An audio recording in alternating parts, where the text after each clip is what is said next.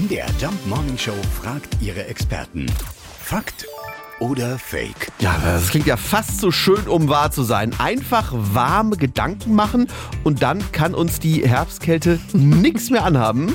Psychologieprofessor Tim Rohe ist von der Uni Erlangen-Nürnberg und er hat gute Nachrichten für alle, die gerade frieren. Man kann sich natürlich durchaus warme Gedanken machen. Das wird auch gemacht, zum Beispiel im Rahmen des autogenen Trainings, wo man Wärmesuggestionen macht. Also da soll man sich zum Beispiel entspannt hinsetzen und sich dann vorstellen, wie der linke Arm ähm, schwer und warm wird. Und wiederholt das einige Male und dann berichten die Menschen in dieser Suggestion durchaus, dass sie sich auch wärmer fühlen. Es gibt tatsächlich auch wenige, aber zumindest eine Studie, die das auch mal untersucht hat, ob dann wirklich auch der Arm wärmer wird. Und die hat gefunden, dann mit äh, Temperaturmessungen am, am Arm oder am Finger, dass so so ganz wenig der Arm auch wärmer wird, also 0,3 Grad. Das ist aber auch nur eine einzelne Studie, die methodisch auch nicht so ganz sauber war. Also ist es schon einerseits irgendwie ein Fakt, aber das ist natürlich trotzdem nicht so, dass wenn man jetzt äh, nackt draußen durch die Gegend spazieren würde, ähm, man nur durch warme Gedanken irgendwie nicht mehr frieren würde. Schade eigentlich. Wir wollten uns gerade schon ausziehen. Ja.